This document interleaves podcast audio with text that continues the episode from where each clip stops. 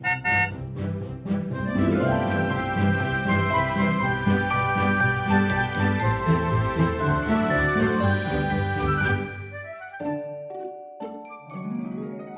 迎搭乘 JK 的身心灵游园车，Life is fantastic。我是 Kevin，我是 Jerome。好哦，所以我们今天来就是去跟 Jerome 聊一下，对他来说人类图的解读是做什么？因为我们之前几集都有说过嘛，Jerome 主要现在就是做人类图的分析师，所以其实我们想基本去了解一下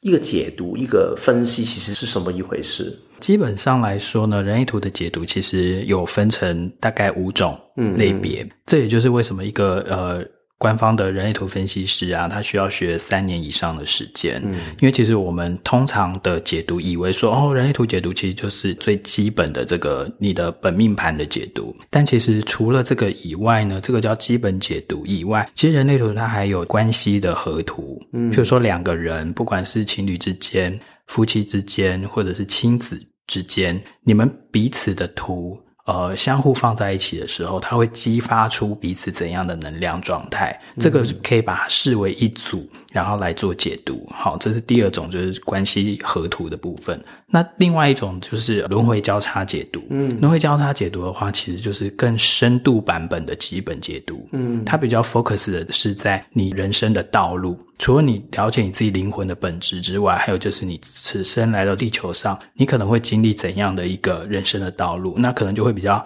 着重在月支南北交，以及你的轮回交叉的那四个闸门。这些其实都是一些专有名词啦。嗯，那除了第三个这个。轮回交叉解读就是深度的解读之外呢，还有流年的解读。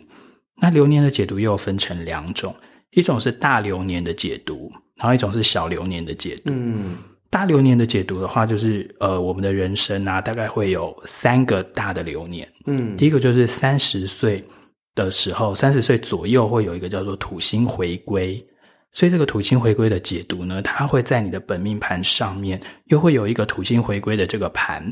等于说会影响你从三十岁以后的一个运势，嗯，对。然后呢，到四十二岁的时候，又有一个叫做天王星对分的一个解读，那它可能就会影响你从四十二岁到人生路结束的这段时间。那五十岁的时候，又有一个。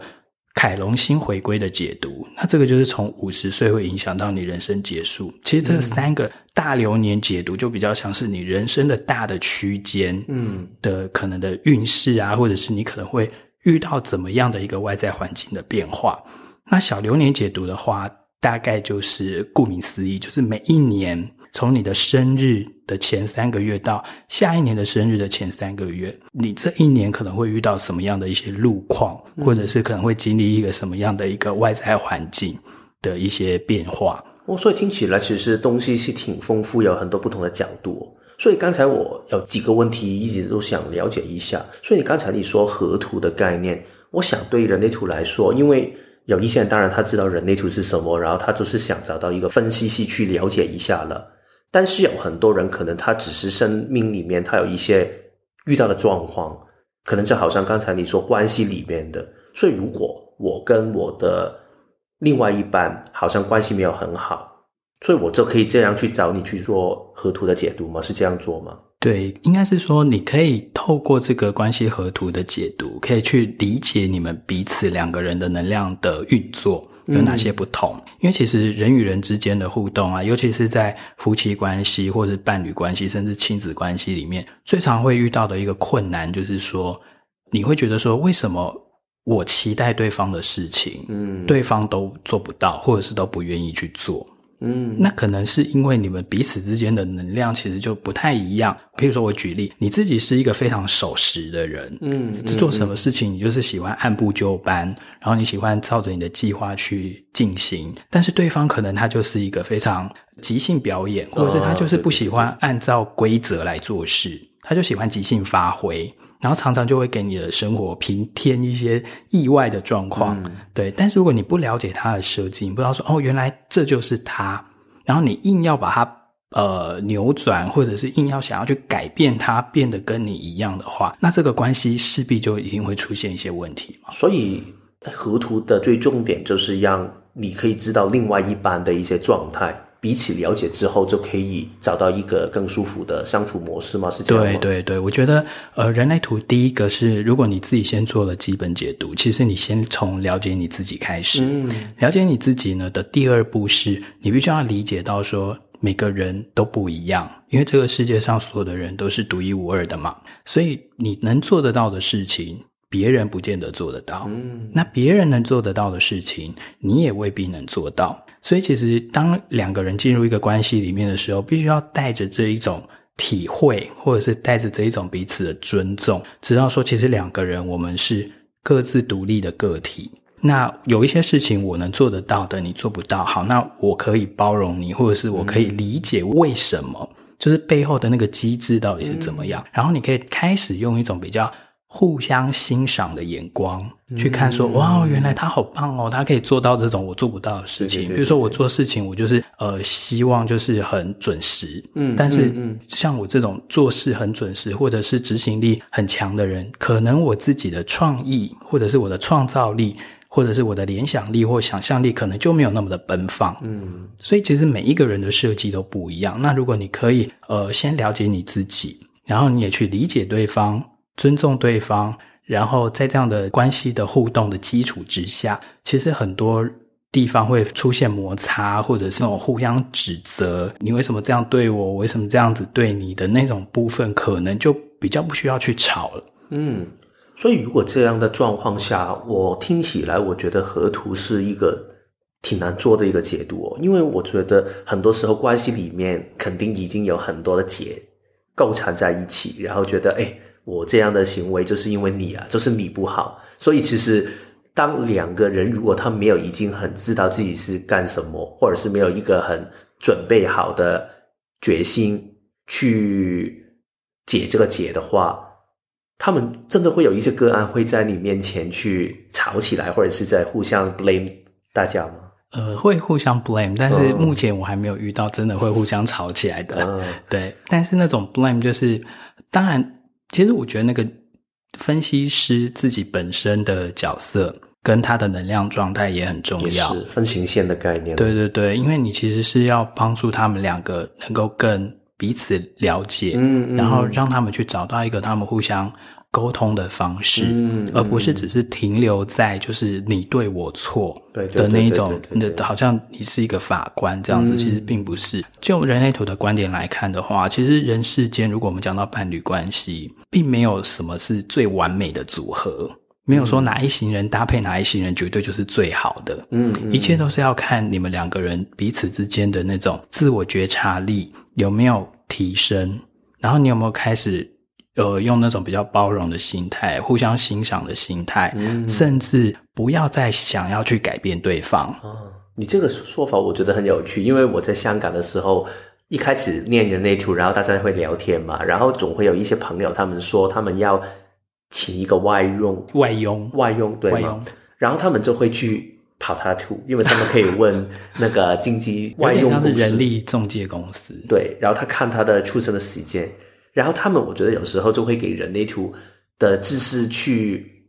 吸引住，但是反而他们忘记了，本来就是人类图说的是尊重每一个人的图特性。所以他做的事情就是他看他的图，然后他发现，哎，投射者，我们不要找他去工作。家里面，你如果找投射者工作，他肯定没有办法，他没有电，没有力气，所以找他做不好。显示者不要，你没有办法可以命令他，这样也不好。所以我觉得。最后，我们学人类图不是这样去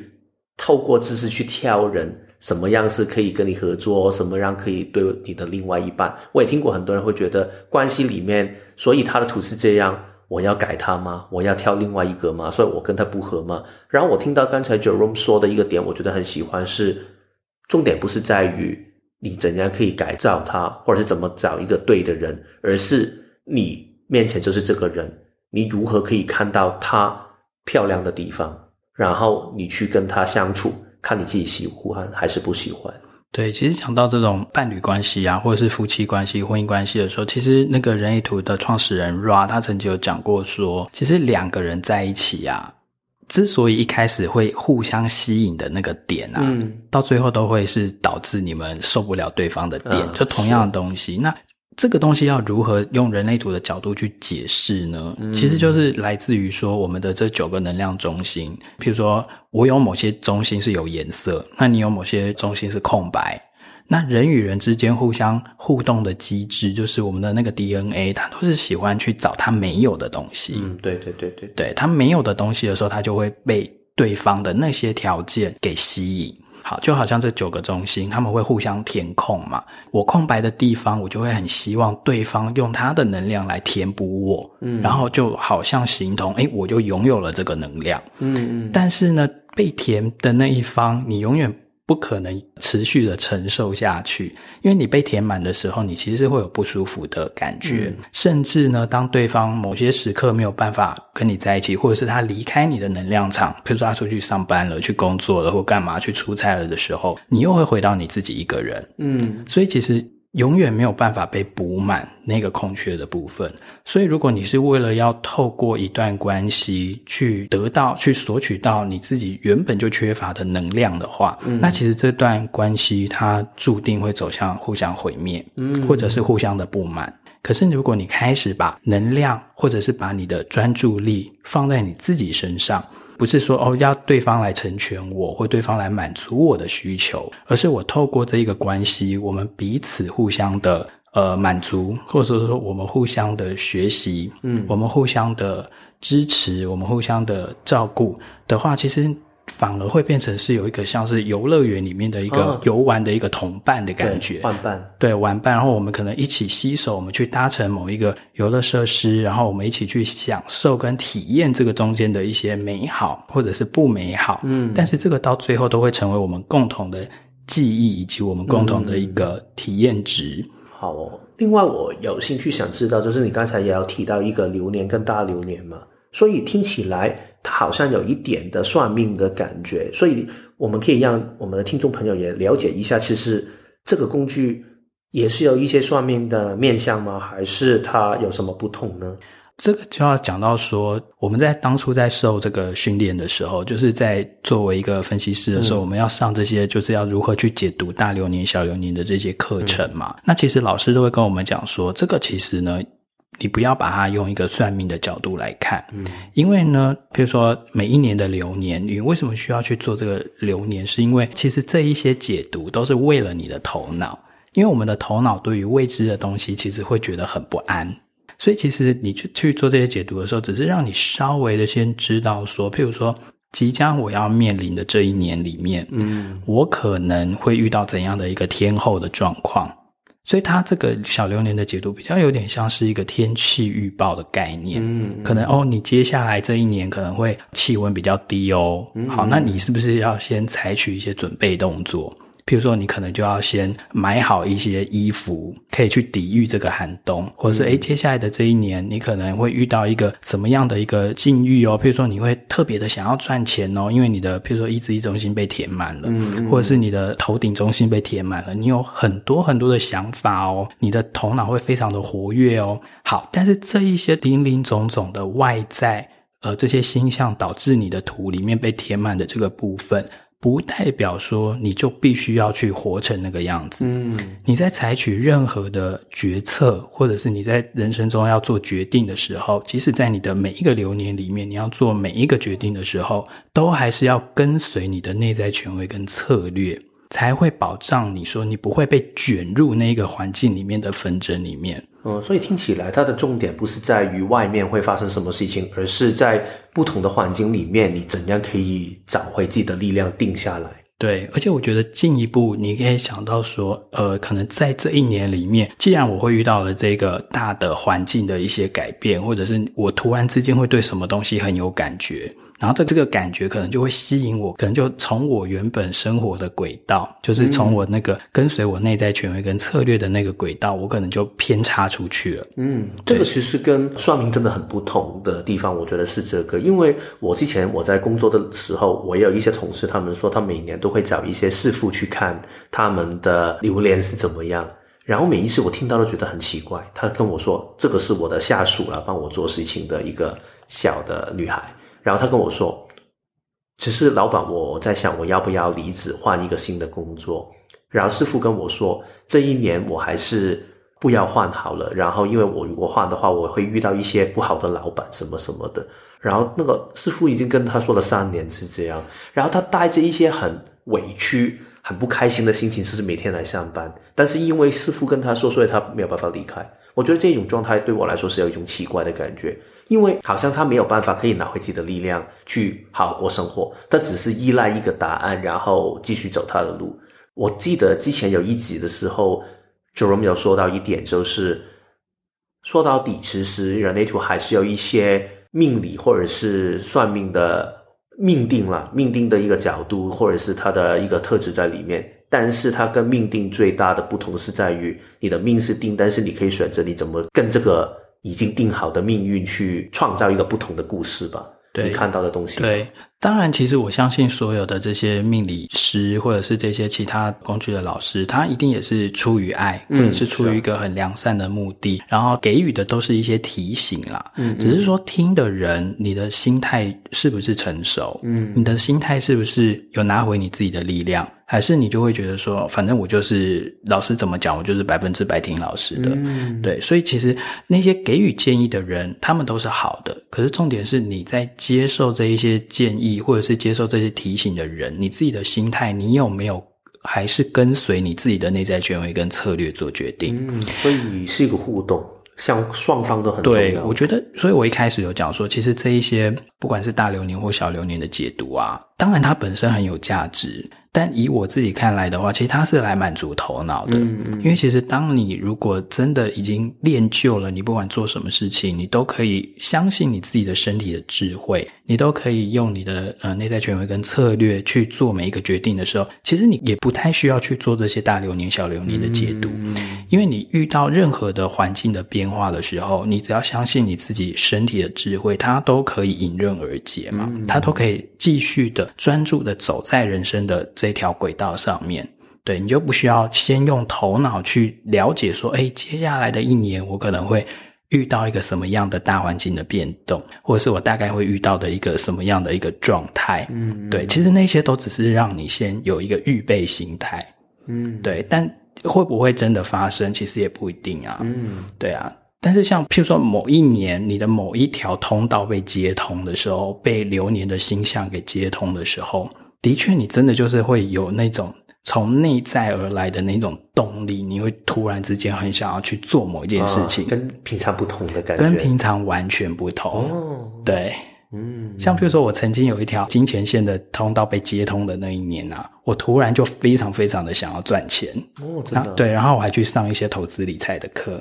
嗯，对，但是我后来事后回想，我还我也觉得说，诶，其实那也蛮好的，因为其实就是因为那一年的关系，所以我自己也在那个大环境的运作之下，我也去突破了我自己的自我，然后我也让我的人生开展出了一些。不同的路径，嗯嗯，然后我也去体验到了一些新的体验。如果我们用这样的一个观点去看这个流年解读的话，我觉得就会比较像是回到我们游园车的这个意象啊，就是其实你就是在玩，一站一站的玩。那你做流年解读，只是去解读说，哎，接下来的那一年，我可能会玩哪几个东西哟。这一天会不会有一些特别的主题？对，这对对对，可能今天有一个主题日，对对对对对对，今天是一个 Christmas 的游行，或者是一个 New Year 的游行，怎么样？就是你比较能够先预先的看到接下来会发生的事情，但这其实也是给你的头脑的啦，因为如果你就算不知道。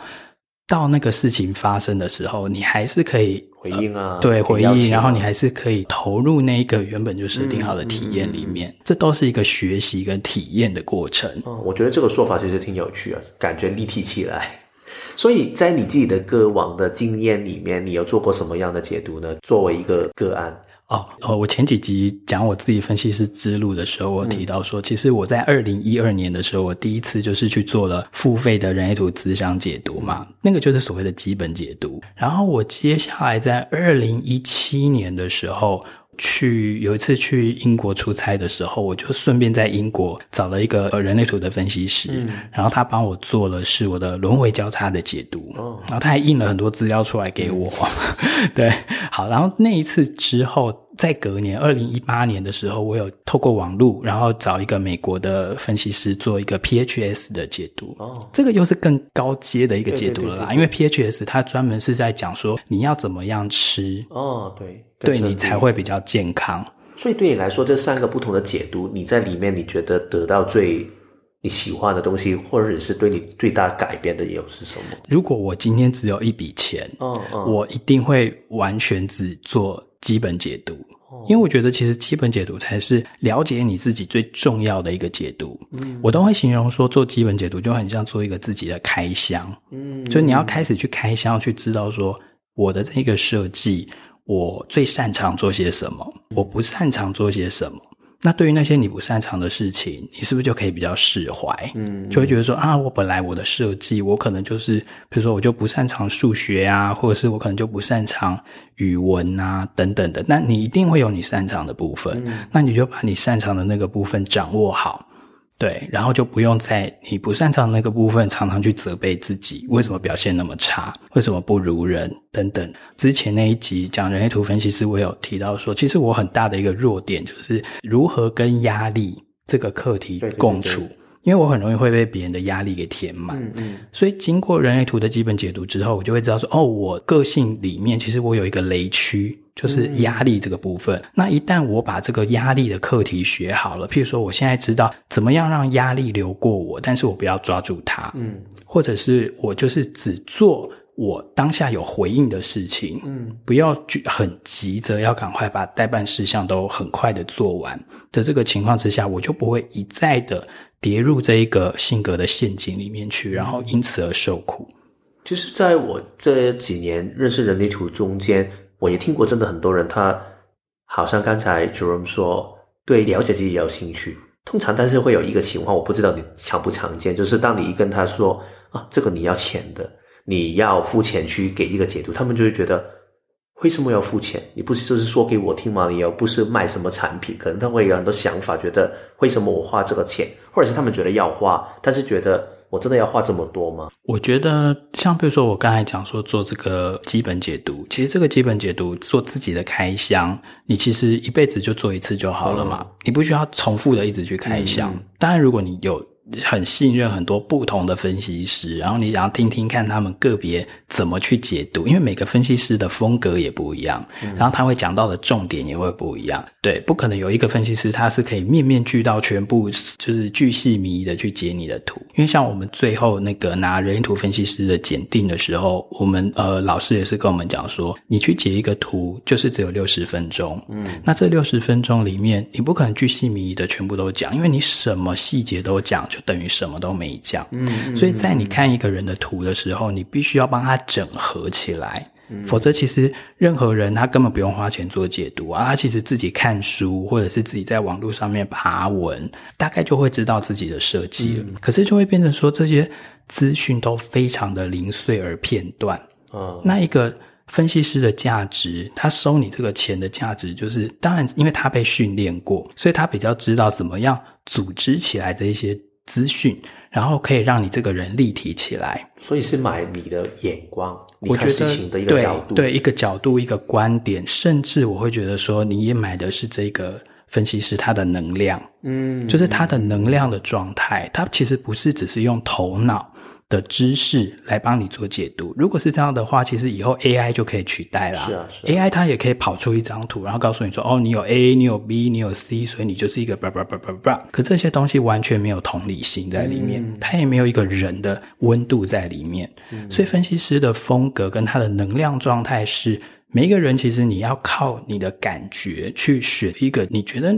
你比较适合，或者是你比较听得下去的分析师，嗯、因为他跟你呼不呼应非常的重要。如果他本身的能量跟你不呼应的话，他讲再多你也听不进去。所以你的风格呢？因为市场上其实也有一些的分析师在外面，所以对你来说，你的风格跟你的特点是跟其他人有什么不同呢？我也不太会直接讲说我的特点是什么，但是我对我自己的认识就是说，因为我有一条，其实我两条都是很理解回路的通道，嗯嗯嗯、所以其实我是一个听你的问题之后，如果你今天有一个真的很具体的问题来。我可能比较可以透过你的图里面去帮你看出说，诶，这个问题它的来龙去脉为什么会这样子形成？嗯、然后我可能会给你一些不同的观点，让你去看待同样的事情。嗯，那也许你就可以找到了一个出口，你就你可能就不会一直在这件事情上面纠结，因为你得到了一个新的眼光。然后另外是我又有就是。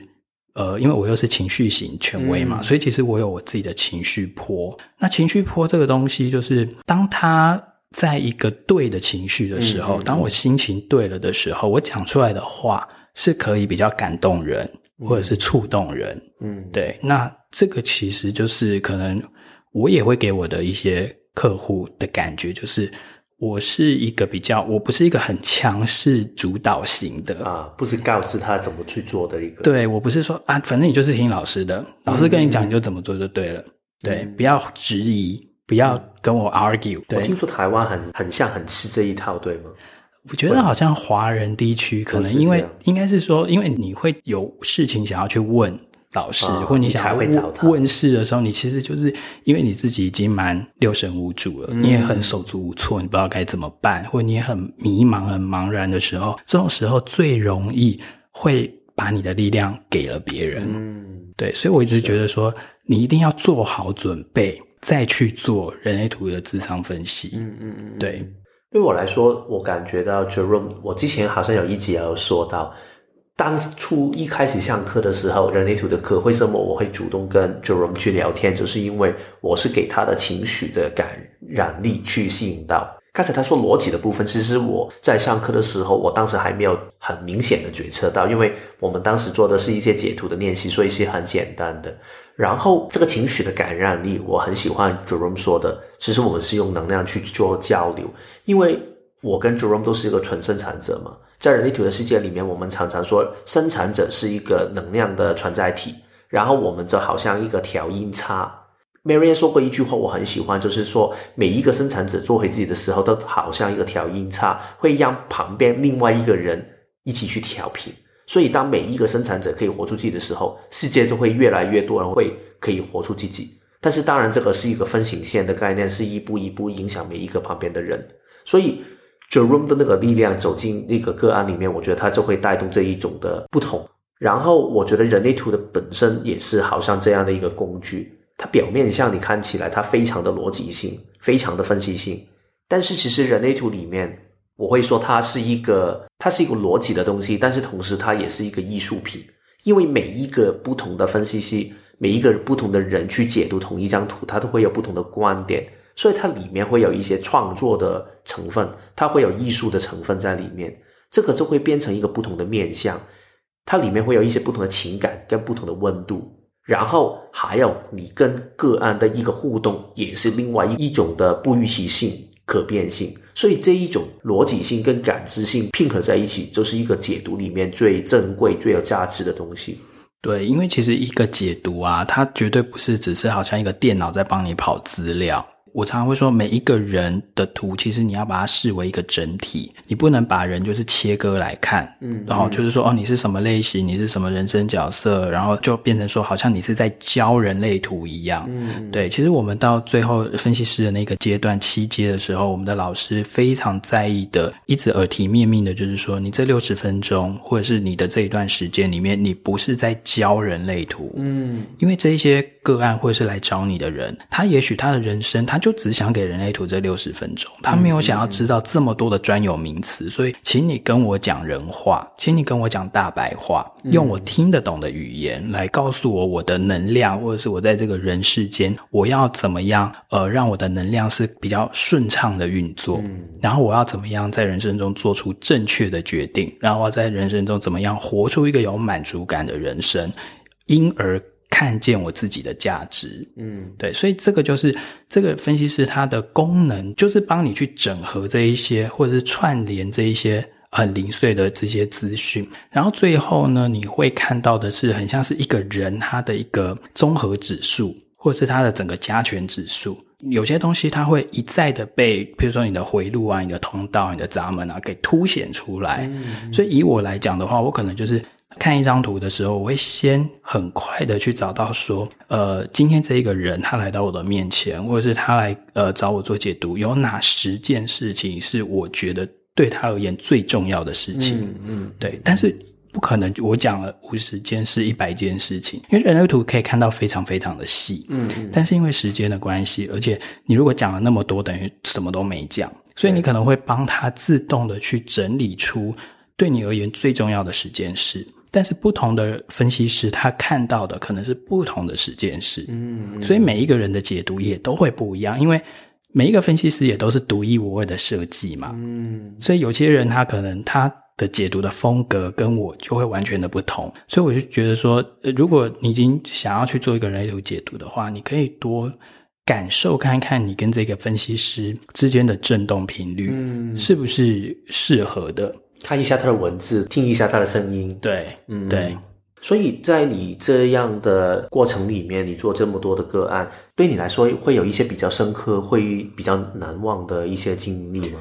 我曾经有遇到一个六十，好像六十二岁吧，六十几岁的一个人来做解读。其实我很少会遇到这种年龄层的客人，但是他后来解读完之后，他就有一点感触的跟我讲说：“哎，要是他更早一点，他就可以来做这个解读，然后就认识他自己，他就会觉得说他的人生其实可以少受很多的苦。嗯，譬如说他。”我们常常会讲说，那个心脏中心就是意志力那个中心，嗯、空白的人很容易会一直想要做一些什么，让别人觉得你很厉害嘛，然后获得别人的肯定跟认可。但是这个东西是一个无底洞，所以他从年轻的时候就会，虽然他的事业也很成功，也赚了很多的钱，但是他一直会觉得说自己很差。或者是一直没有办法很真心的欣赏自己的这一些工作的成果，总会觉得说自己还是不足，还是做的不好，还是要更努力，等等等等的。对，所以其实就算外在表现大家看，哦，你都已经是一个人生胜利组啦，但是他的内在其实是。很匮乏的，嗯，而且他内在的那个底气其实是很不足的。所以你刚才说这个是六十二岁，就是比较已经经历过所有东西，就好像回看一次的感觉。对，要感慨的。有没有一些很年轻的找你做过？其实大部分的区间都是在差不多呃三十岁到四十岁之间。哦，对，我觉得三十岁到四十岁区间的人，一方面是因为他可能也。经历了过一些人生，嗯，然后他会对人生有很多的困惑，啊、嗯，有很多的怀疑，比较会有感，听起来，对对对，然后他可能就会更进入到一个他想，因为年轻的时候更小一点，可能十几二十岁的时候，你还在忙着在这个世界里面探索，嗯，还在摸索，但是到差不多三十岁以后，尤其到四十岁这个区间，我觉得人会进入到某一种，你会想要来盘点。你的人生，就是你会开始想要去静下来，然后来盘点说，到底有哪些资源，然后你到底经历过了什么，然后以前曾经犯过的那些错误，你会想要静下来，好好的想想一想，想清楚，嗯，然后再来展望未来的人生要怎么过，嗯，对，然后这种时候人就会比较愿意听听看这种不同的工具的说法，嗯，所以如果。对了解做一个人类图的解读的人，你还有没有一些最后的话你想跟他们说一声呢？我觉得你要先准备好自己，嗯嗯，然后准备好自己之后，呃，所谓的准备好自己，就是你真的想要认识你自己，嗯，而且你可能真的因为。经过人类图的解读之后啊，不是说人生就突然就翻转了，嗯，嗯，而是它只是给了你一个眼光，去重新的审视你自己之后，你在人生中还是要做出一些实验，还是要做出一些改变。嗯，那我觉得，为什么人类图解读真的还蛮值得的原因，是因为。其实我觉得人生到头来，以我自己而言啦，我要追求的是一个自由。嗯，但是如果当你一直不清楚你自己的面目，你只想把自己活成某某某的样子，然后没有办法把你自己的力量还给你自己的时候，人基本上是很难得到自由的。是啊。就算你已经很有钱，你可以财富自由，但是你的心灵不自由。嗯，你不知道你自己是谁，而且你不知道你来到这个世间，你的贡献感在哪里？对对对对，你的价值在哪里的时候，你很难打从心底的开心跟满足。你这个说法让我想起，有一些人觉得不想留在一个公司里面上班，因为他觉得。这样我没有自由，然后很多人给我命令我要做，然后他们所以就开公司做老板。但是他们做老板之后，他们觉得做老板其实也是会有他的压力在，然后某一些人跟我说某一些事情，我就要听他们的话，所以其实跟打工没有分别。所以我刚才听你说的时候，我就想起这个例子，因为我觉得改变的通常是还是心态。如果你心态没有变的话，其实你换了一个不同的岗位，其实不会有任何的差别。对啊，所以我觉得所谓的准备好，就是如果你已经觉得说你想要换一个心态、换一个观点来、嗯、来看待你的人生的话，其实我觉得呃人类图的分析其实是蛮好的。然后你就去找一个你觉得跟你相呼应的一个人类图的分析师，这样就可以了。好啊，所以今天我们谢谢 Jerome 跟我们分享人类图的解读是什么一回事。嗯，那下一集呢？下个礼拜我们就要换 Kevin 来跟我们分享说他的职场引导的解读又是在做些什么呢？嗯、好，那我们今天的内容就到这边，谢谢你的收听，我们下周见，好，拜拜。拜拜。